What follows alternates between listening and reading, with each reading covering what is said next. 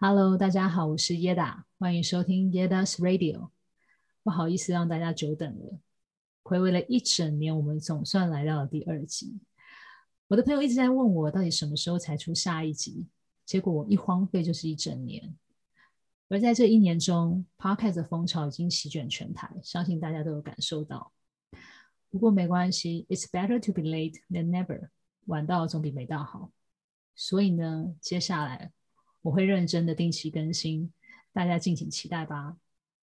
首先，我想要先聊聊关于推出 Podcast 之后，朋友们给我的回响。我发现原来好多人小时候都有广播梦，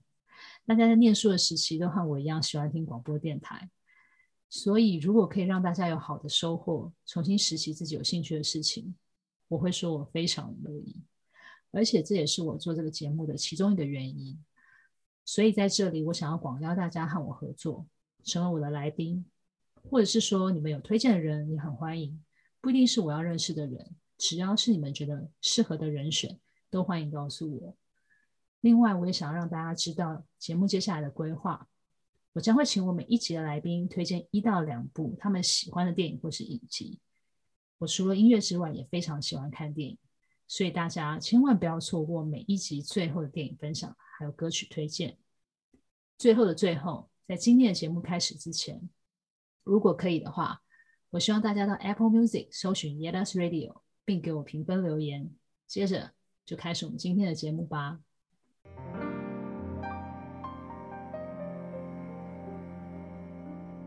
今天很开心，请到我的一个朋友来加入我们第二集。那他是一名物理治疗师，同时呢，也是一个创业家。我相信他一定有很多精彩的故事可以跟我们分享。让我们来欢迎白白。Hello，大家好，我是白白。那我是一名物理治疗师，今天很开心可以到耶达的节目和大家分享一些我对物理治疗的想法。那希望我的回答是对大家有帮助的。嗯，真的非常感谢白白今天来参加我们的节目。那首先我就想要请白白跟我们分享一下物理治疗师或者是物理治疗主要的工作内容。通常你们都会怎么样跟别人说明或者是解释这个工作这个职业？嗯，呃，什么是物理治疗师？什么是物理治疗呢？呃，这个这个问题我们可以就是先来看看物理治疗它这个字它到底是从哪里来的？物理治疗呢，它的英文其实叫做 physical therapy，所以呢，就是更精准的一点来说，物理治疗其实它是身体治疗的意思。那为什么会被翻译成物理治疗？其实是因为物理治疗师他会透过很多物理因子的方式去帮助人恢复身体的健康。这些物理因子的方式可能包含了声音啊、光啊、水啊、冷啊、热啊，这些就是呃，或者是像是运动、像是徒手的这些方式。那这些方式其实基本上你不会被打针，你不会需要吃药，那都是非侵入性的，所以我们会称它为物理治疗。那经过就是职业一长段时间之后，其实我对物理治疗师还有物理治疗的这个角色又有更深一层的认识。其实我看过很多很多不一样的人，就是呃外国人、台湾的呃老一点的人、年轻一点的人、喜欢运动的人。那其实物理治疗师很有意思的呃一个工作的方式呢，它就很像是身体的翻译师一样。不知道大家会不会有过这样子的经验？当你翻开。开一本书，这本书打开一看，哇，有非常精美、非常美丽的图案图样，但是它旁边写的是法文，你就觉得，嗯，不知道这个里面它到底是在写些什么，讲些什么样的内容，好想要知道哦。那这个时候呢，你就会很希望有一个人可以了解法文，然后告诉你这里面在说什么。那物理治疗师呢，他就很像是这样子的，就是身体的翻译者，他可以透过了解身体的，呃，现在正在。怎么样子的运作，然后他现在正在经历什么样的事情？肌肉它彼此之间他是平衡的、失衡的，彼此又有什么样子的关联？你身体正在发生的故事，它可以透过一般人能够了解、认知的语言的这种方式传递出来，也可以帮助人更多的去认识他自己的身体，了解他身体，那知道就是为什么他发生疼痛了，为什么他这个动作做不到？那这是我现在所认识的物理治疗。嗯，介绍的非常详尽诶。我相信大家现在应该都对物理治疗或者是物理治疗师有更进一步的认识了。那接下来我想要问一个问题，就是通常我们可以在哪里找到物理治疗师？你们通常都出没在哪些地方？除了自己接案，还有在医院之外，还有在哪些地方可以看到你们？嗯，物理治疗师啊，其实一般最常见到他们的地方，可能会是在医院的复健科，或者是物理治疗所。那还有很多的物理治疗师，可能因为就是呃物理治疗的这个专业的应用，所以就会分散在这个社会上的各个角落。那基本上呢，我们在大学的时候学物理治疗养成的这个过程啊，我们是有分成四大专科。四大科别的，那这四大科别呢，分别呢就是骨科，那也是一般现在比较大家熟悉的哦，什么肌肉酸痛啊，然后肩颈疼痛啊，下背痛啊，这些呃肌肉骨骼上面的问题，运动伤害啊这些问题，可能是会被分在骨科的这个部分。那另外呢，还有像是神经的这个专科，神经的这个专科呢，它就比较多的是去服务一些中风后的病人，他怎么样恢复他身体的动作；脑伤后的病人，那或者是一些其他像是脊髓损伤啊这样子的患者。那另外还有像是心肺，心肺呢，它基本上呢，常常就是嗯，心脏或者是肺脏开刀。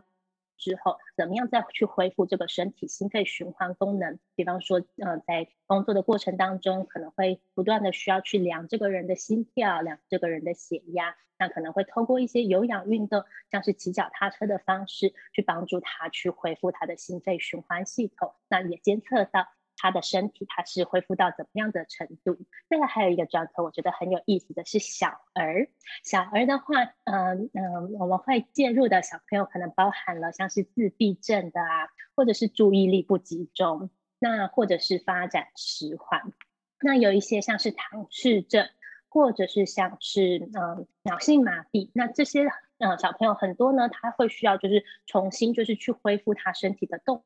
动作的能力。那包含了他的粗大动作，他是不是发展到就是他这个年龄应该要发展到的样子？那还有他可能在就是跟呃同才在跟就是人互动的时候是有一些挑战的，那也可以透过就是物理治疗的方式去跟这些小朋友互动，那帮助他们去建立一些就是呃不一样的身体经验，那去呃去做到就是这个恢复的这个效果。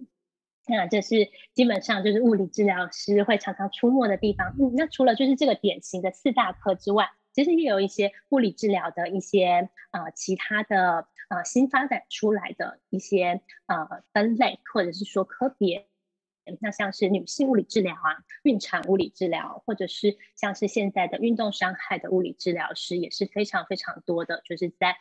呃，比如说大型的那个马拉松赛事旁边，可能都会有一个物理治疗的那个防护站，那可以去服务这样子喜欢运动的人群。这都是物理治疗师会出没的地方。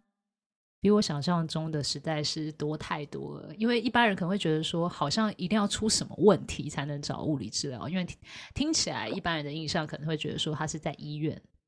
对，可是其实好像不是这么回事，就是他可能其实在医院以外的地方也会有，嗯、对不对？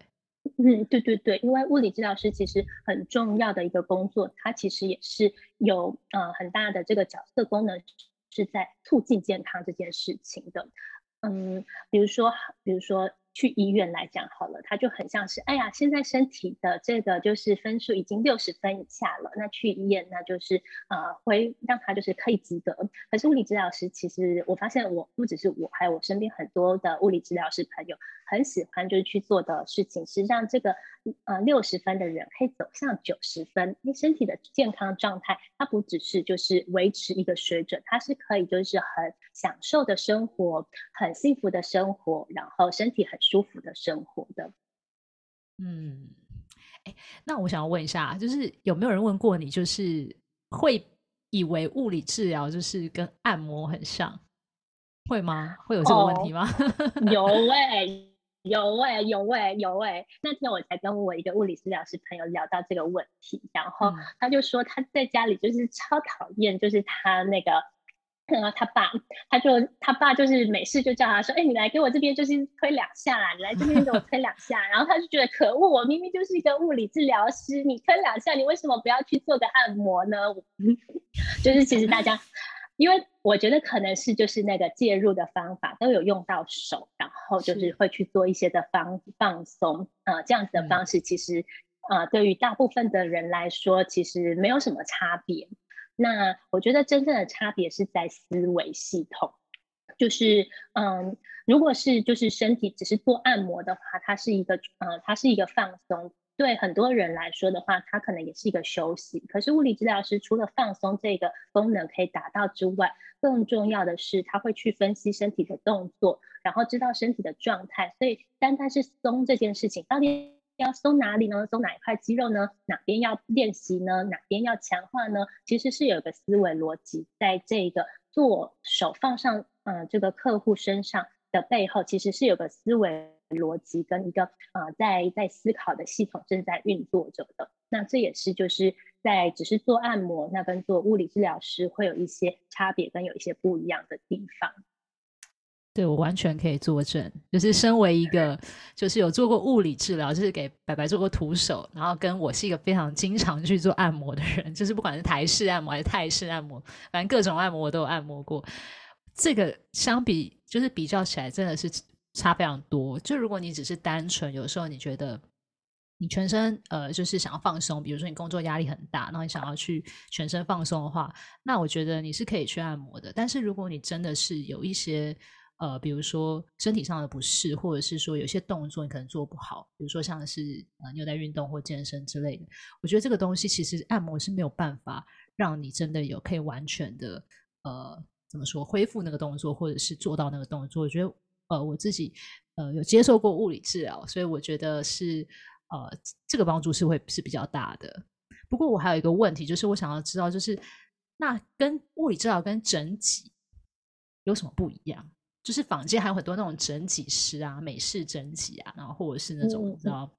我今天这还有一个什么乔骨盆的那一种，就是他也是会用一个很厉害的床，然后那床会。就是动来动去的这样子，就是很多关节的床，就是这跟物理治疗它的呃原理或者是差别有有什么不一样啊？嗯呃，整脊美式整脊美美式整脊的话，呃，它呃来自来自 chiropractor。那嗯、呃，整脊的话，通常呢，大家对它的印象呢，就是骨头会被调整，而且在印象当中，好像会有一些啪啦啪啦咔啦咔啦。之类的声音，好，那到底就是有什么不一样呢？物理治疗师其实也会操作这些啪啦啪啦、咔啦咔啦、哗啦哗啦之类的各样的这种动作，可是就是回到就是身体的本身，那到底就是这个身体需要这些哗啦哗啦、咔啦咔啦的动作吗？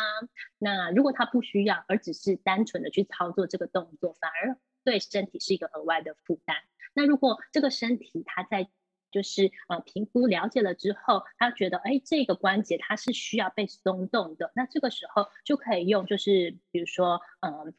整脊的方式去松动某一节，就是脊椎，或者去松动就是呃呃那些需要松动的骨关节面的地方。那这个时候物理治疗师也会去操作这样子，像是整脊的手法。那差别就是嗯。那我相信，当然是在就是不管是按摩界，或者是就是整脊界，一定也有很多很厉害的神人，然后也有就是很多就是可以互相配合，然后就是帮助身体进步的这样子的伙伴。那嗯，我觉得物理治疗师他也没有就是局限于就是一定使用按摩的手法，或者是就使用整脊的手法，反而是在这个过程当中，你去找到可以信院的物理治疗师，然后这个物理治疗师操作的方法是，就是你在呃你在就是身体被处理的过程当中是可以接受的，而且你的身体可以感觉到呃有往越来越好的方向就是迈进，而且你的身体是可以就是更多的去认识它的运作的原则跟逻辑是什么。那这样子其实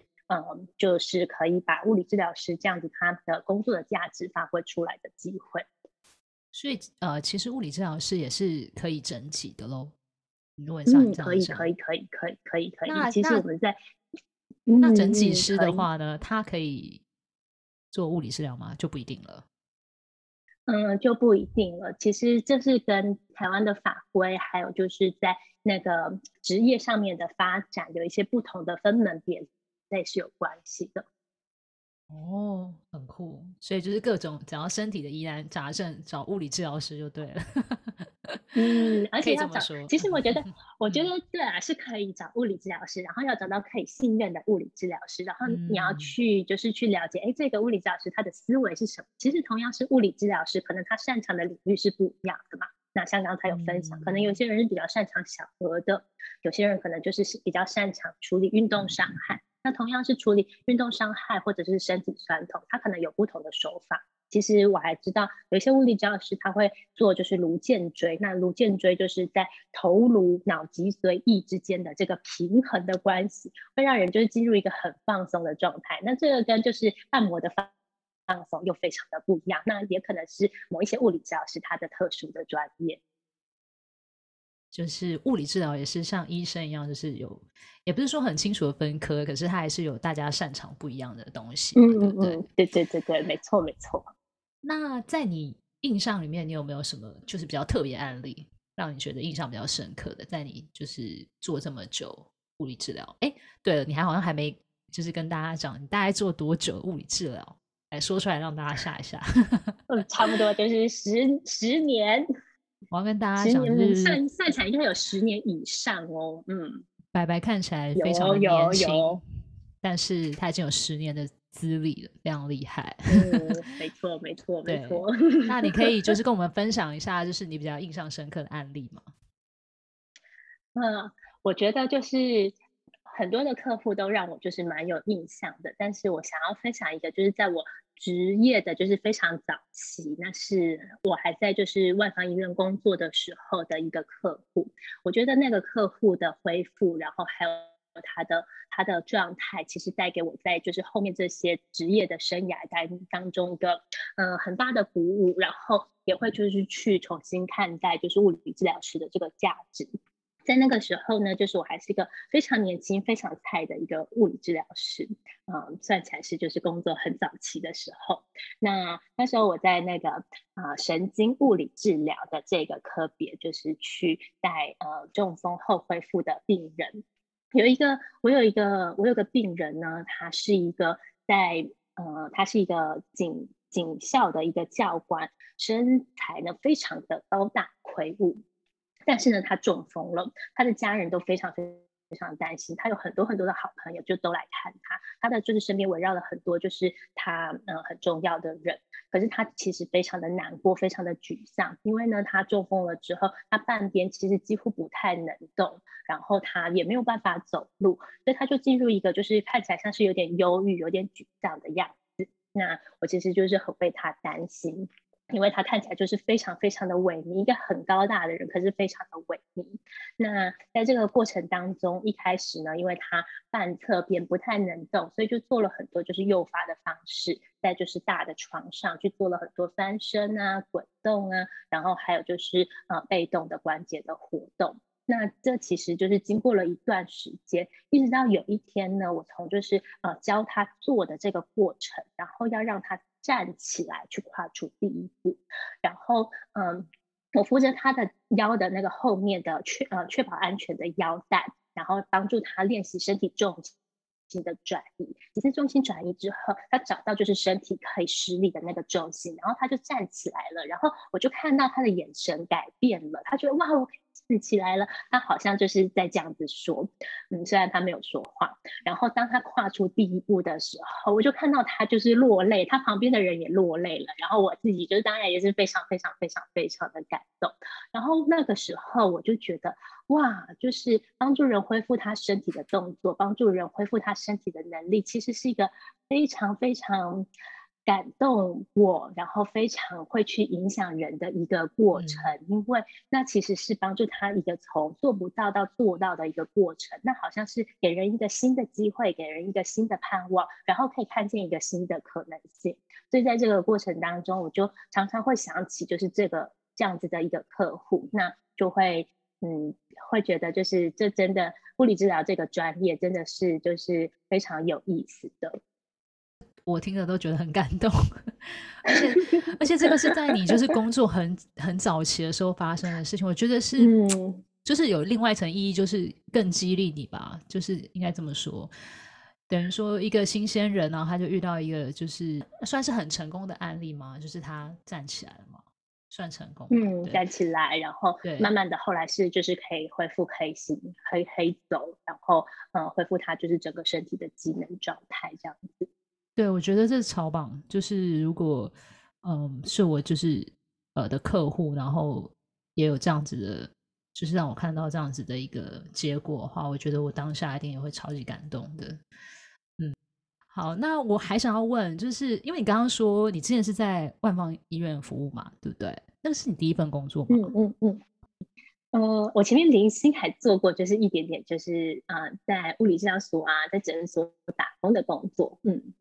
那你可以跟大家分享一下，比如说，如果假设就是现在有一些大学生啊，或者是一些毕业生，他们也想要踏入就是物理治疗这一块领域，那他们就是。嗯，你有对他们要找这个工作有什么样的建议吗？就或者是说，你可以分享一下，就是你自己是怎么找到你的第一份工作？嗯嗯，好啊好啊好啊。那呃，基本上物理治疗师毕业的话，呃，我发现其实市场一直在变动。那在就是呃，现在这个时间点，就是物理治疗师毕业，物理治疗呃，物理治疗的这个科系毕业的话，大部分的人会选择可能会去医院啊，或者是去物理治疗所。那或者是去诊所就是工作，那呃，如果啊，在这个过程当中，其实我觉得很重要的事情是，就是去看，就是在这个这个单位他所提供的这个环境，是不是在呃呃，就是自己期待进步的方向是一致的。那在如果进步的方向是一致的话，他就很可以作为就是第一份工作的起始。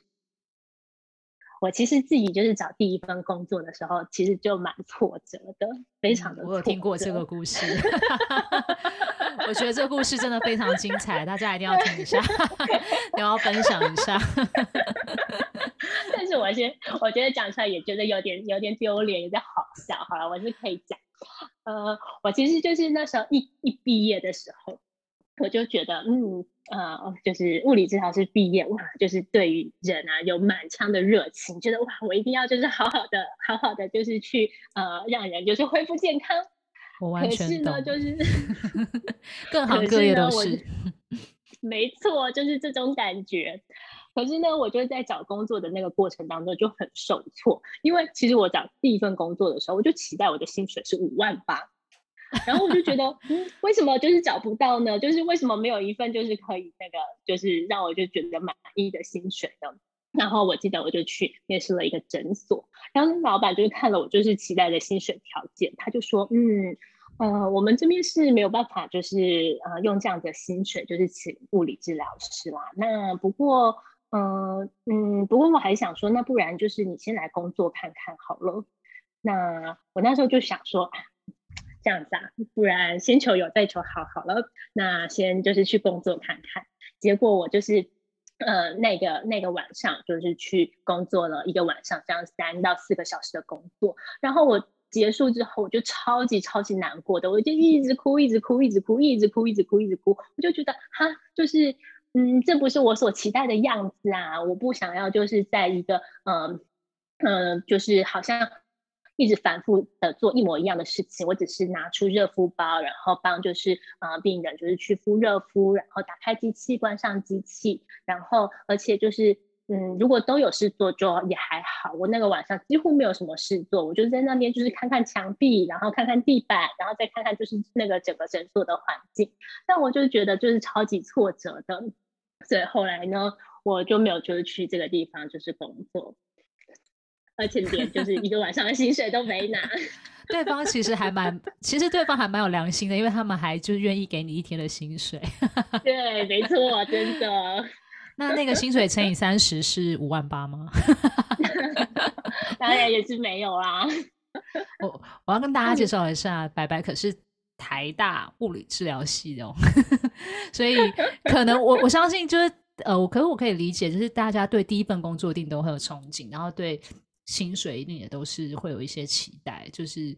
这个是很难避免，但是有的时候必须要打破大家的一些 幻想，因为 就是所以白白就可以分享这个血淋淋的例子，告诉大家可能呃就是呃第一份工作的起薪，通常可能会跟自己想象会有点小落差，这样子。对对对，然后还有工作内容也是，工作内容也是。那你后来是怎么找到就是你比较满意的物理治疗工作啊？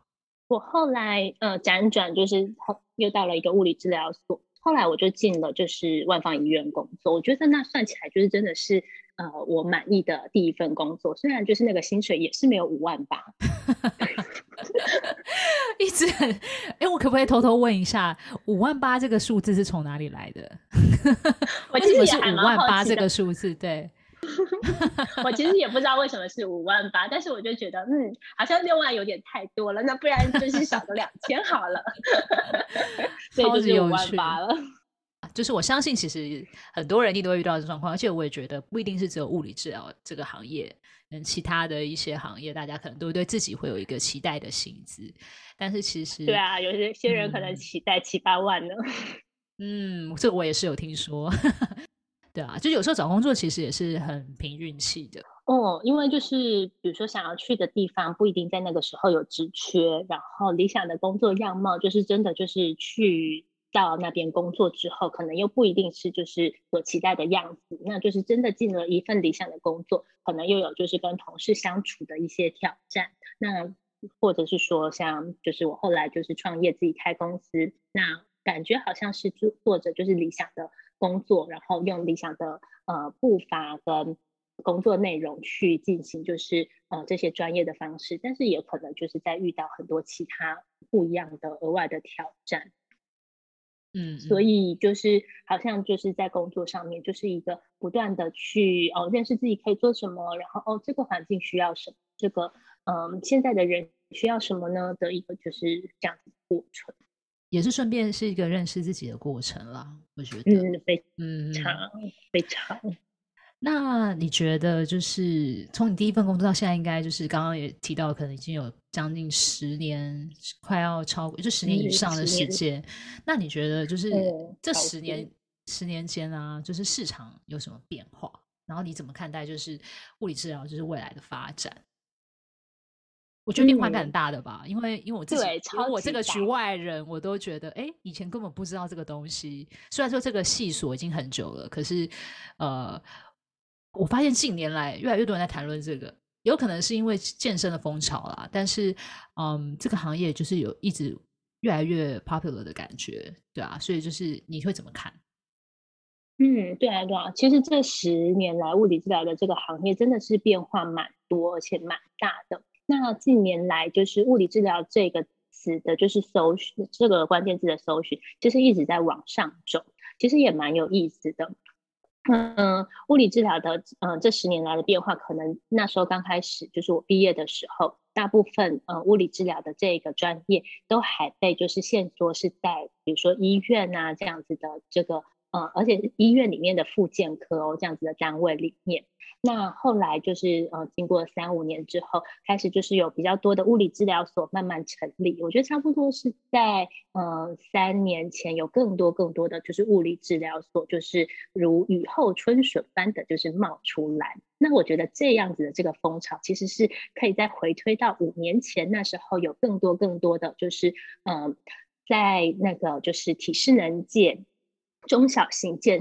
身房如雨后春笋般的冒出来，其实是有一个关联性的。所以就是呃，当越多人就是去呃使用身体，然后挑战身体的不同的使用的样貌的时候，其实对于就是身体的需求，想要了解身体的这样子的渴望跟欲望，就是其实也会变得更加的多。那呃，如果就是从就是现在来看，物理治疗它被呃搜寻的量慢慢的在往上走，其实也会有更多的人就是去看说，那物理治疗它到底可以在人群当中就是发挥什么样的角色呢？那我会看物理治疗，可能在未来它不见得会限缩在就是呃医院啊，或者是呃这些医疗场所才会被视为就是物理治疗的专业，它反而是更多的可以被应用到就是生活的方方面面各个层面上面去的。那这个时候可能就会出现新的商业模式。哎，物理治疗的这样的专业，物理治疗应用它是可以怎么样？比如说，它可以应用物理治疗的这个专业去研发出一个什么样的产品？那或者是就是为一个新的族群，就是提供物理治疗的服务。那这个其实就可以很多元的去做发展。我自己是就是会对这些就是新的发展，然后新的就是组合，其实是充满期待的。这个产业感觉只会是，我觉得是往前往前进的啦，因为它就是等于说现在算是一个非常热门的行业，所以如果大家真的对这个呃行业有兴趣的话，我也我也是蛮推荐大家可以往这个方面去发展的，因为人才应该是蛮缺的吧。嗯嗯，我觉得其实我觉得。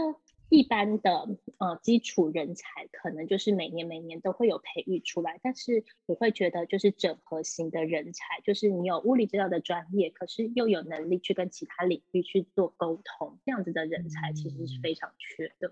就是现在很多的那种就是类似呃跨领域的结合，对不对？嗯，跨界结合也，或是那种类似斜杠多工啊，嗯，因为其实现在。各行各业，你好像都一定要身怀绝技，你不能说哦，我只会这个东西，你一定要身兼一个别的职能，这样子的话，你的嗯，你会更抢手了。对，嗯嗯嗯，真的。好，那最后我想要在这边就是跟大家介绍它两个品牌，一个是尼西健康小学堂嘛，然后一个是优尼，嗯，对不对？那你要稍微介绍一下吗？就是你的这两个品牌。嗯，好哦。嗯，我觉得就是，呃，这是我在台湾发展的就是两个品牌，一个是尼西健康小学堂。我觉得尼西健康小学堂应该是物理治疗界，然后还有很多体适能界的人的共同回忆，因为他在就是五年前，他呃，米西健康小学堂就是开始就跟大家用好玩有趣的方式去分享身体。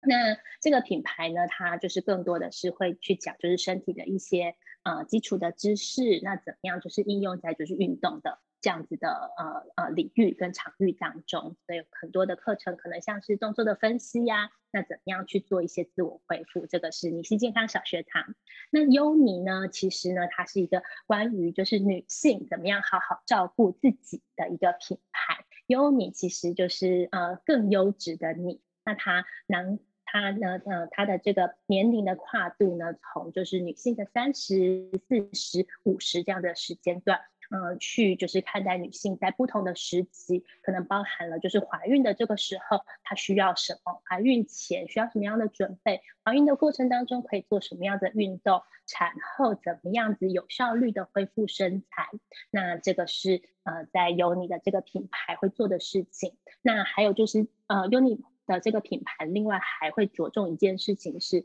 女性的一生呢，基本上呢就是由荷尔蒙的一生的变化所就是构建而成的。那这个变化呢，关系到哎，人可不可以好好的瘦下来，心情好不好？那在这样子的这个过程当中，很多人其实是忽略了，就是在身体女性身体体内，它有一个荷尔蒙时钟的运作的这件事情。那能够让荷尔蒙时钟好好的运作，其实关系到很多我们的身体很基础、很基本的事情，包含了怎么样好好吃东西，怎么样好好的睡觉，怎么样好好动身体，那也是有你的这个品牌就是会跟大家分享的事情。好。相信大家都对他的品牌有更进一步的了解，所以如果大家真的呃对这方面有需求的话，可以联络我。没错，会联络椰仔。对，可以联络我，然后我会再把呃这样的讯息，然后转按给白白这样子。好，然后接下来最后最后，我就是要进入我们今天也是非常的算是重点之一吗？重头戏之一就是，嗯，嗯我邀请的来宾，我都会希望他们。以后啦，就是都可以推荐一部他们就是最喜欢的电影或者是影集等等之类的。那嗯，白白算是我们的就是第一位来宾，所以呢，他当然就是一定不免俗的要介绍他所最爱的一部电影或者是影集，就让他自己去挑选。那嗯，我非常的期待我的来宾他可以分享就是不同的。呃，就是电影给给大家，因为我自己本身也是非常喜欢看电影的人。接下来呢，就想要请白白来分享，就是他他印象比较深刻呢，或者是他最喜欢的一部电影。那你会推荐哪一部呢？我必须要说，还好我先知道这个题目，嗯、因为呢，就是 因为呢，就是对于电影啊，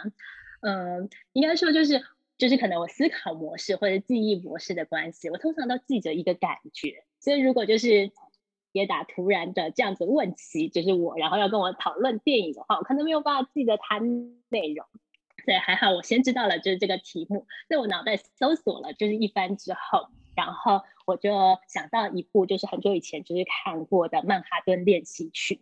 那在我印象中呢，它是一部就是非常轻松，然后就是非常就是舒服的小品。那刚好呢，就是在我的就是社群呃呃社群媒体上的朋友，嗯，刚好也分享了就是这一部电影，他是从创业的角度就是去分享了这部电影，然后我就想起他，所以我想要分享的电影呢就是《曼哈顿练习曲》。那因为呢就是。要回答这个题目，我还特别把就是这个电影再重新看过一次，我觉得压力很大。不会啦，老师让你就是再经历一遍那个就是电影的美好。没错，是真的。因为这部电影其实《曼哈顿练习曲》，我相信很多人都看过，然后我自己其实也看过。对，所以呃，我觉得他。应该是说，我本身也非常喜欢，因为他这部电影就本身就结合音乐嘛，所以呃，虽然说它不是一个什么大制作，它是一个小品，可是它卡斯其实还蛮强的。白白，你说刚刚是说，就是有朋友用创业的角度跟你分享，我其实超级意外，就是这部片，因为这部片比较，它比较讲的多，比较算是嗯，对，是类似梦想，然后嗯，嗯，其实爱情的部分并没有太多，对他。男女主角之间，他们有一个淡淡的情愫，但是他们其实并不是说，呃，真的有谈恋爱还是怎么样的，就是通常就是在里面都是讲比较多他们的呃对于音乐的执着，我觉得这是很特别的题材，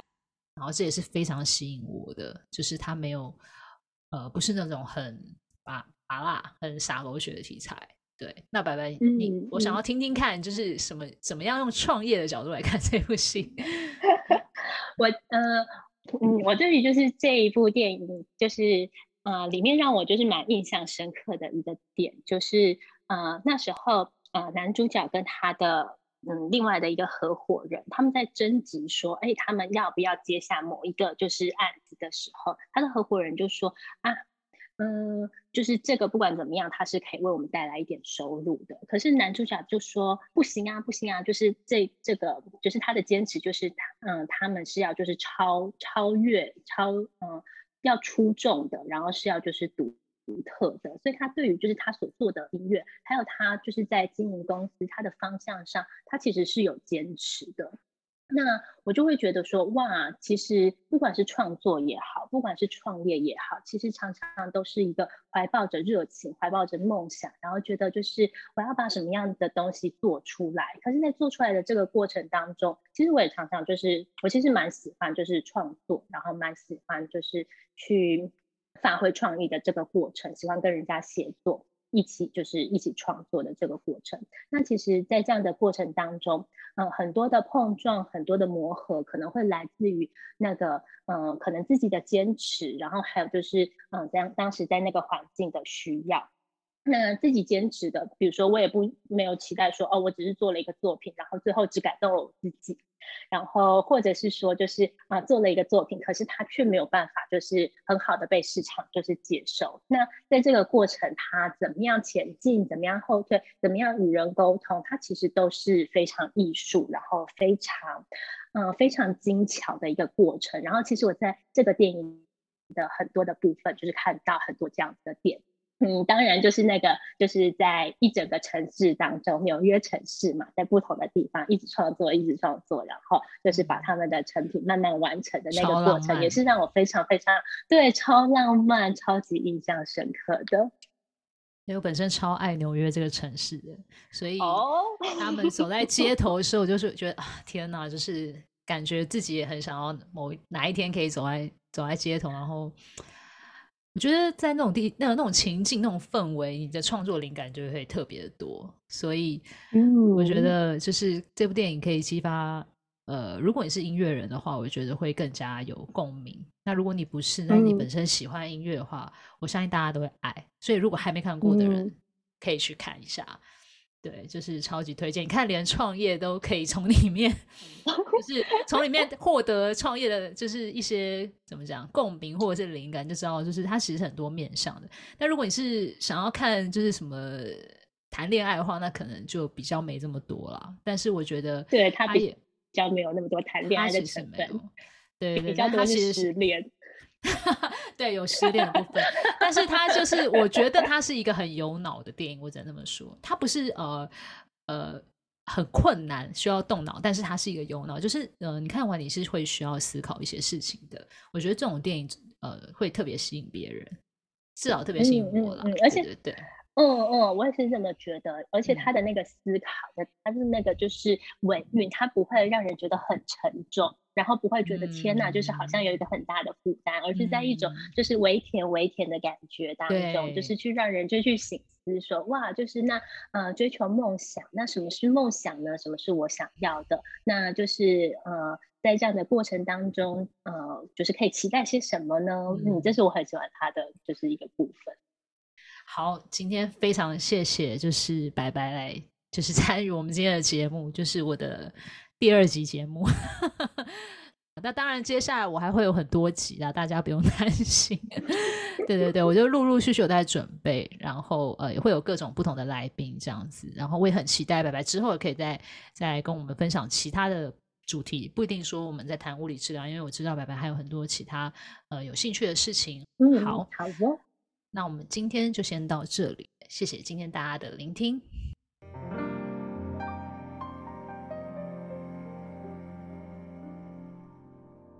而接下来又到了我介绍音乐的时间了。今天要跟大家介绍的乐团是来自英国曼彻斯特的 The 1975。他们有着非常特别的风格，在台湾的知名度应该没有很高，不过近年在英国非常的受欢迎。如果大家平时有在听摇滚乐的话，那近几年应该会听过他们的作品。他们的团名是怎么来的呢？其实他们前前后后改过非常多次团名，最后以 The 1975定案。这个团名是出自于美国在二战后的一群艺术家、作家所开启的文学运动，叫做 Beat Generation，垮掉的一代。这个运动宗旨在探讨着二战后的美国文化和政治。他们在一九零年代发表大量的作品，而且广为人传。Beat Generation 的核心理念包含拒绝时下流行的价值观，并进行精神和宗教的探索，反对物质主义，对人类现状详尽表达。他们甚至还试验迷幻药物和性解放探索，而 Beat Generation 的成员大多是玩世不恭的浪荡公子。他们笃信自由主义理念。根据运动发起人 Jack Kerouac 的解释，Beat Generation 不只是因为单纯战后的困苦，更象征着在战后人民对于生活的向往及追求。而 Jack Kerouac 在他的作品，在路上这本书的书背上写着：“一九七五六月一号。”这一句话也就成了 The 1975这个乐团的团名来源。而和上次介绍的 The Tahiti 80一样，The 1975也有浓厚的八零年代的新浪潮的音乐元素。主唱 Matty Healy 有着纤细的音色，而大家应该没有预料到，十年前的他们。甚至曾被许多主要唱片公司或媒体不看好，甚至讨厌。不过之后，他们却越来越受到英国年轻人的喜爱，可能是反映年轻人的一些行为和一些思想。他们还夺下二零一九年全英音乐奖最佳乐团和最佳专辑奖。而 The 1975这个乐团的风格，他们也受到了 emo 极大影响。今天呢，我要介绍的是他们平常比较少有的抒情曲风，但是歌词非常耐人寻味。歌名叫做《I Always Wanna Die Sometimes》。不过这首歌并不是一首悲情的歌哦，反倒是鼓励大家不要被忧郁所困。如果真的有负面的情绪，其实也没什么大不了，因为每个人都一样，都会陷入负面。如果真的很悲伤的时候，就听听这首歌吧。有兴趣的人可以上网查一下歌词。接下来就让我们来听听这首 The 1975所带来的 I Always Wanna Die Sometimes。今天就到这里，我们下集见。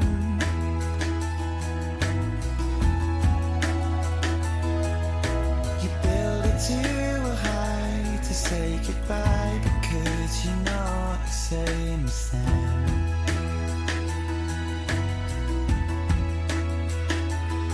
It's your death, it won't happen to you. It happens to me.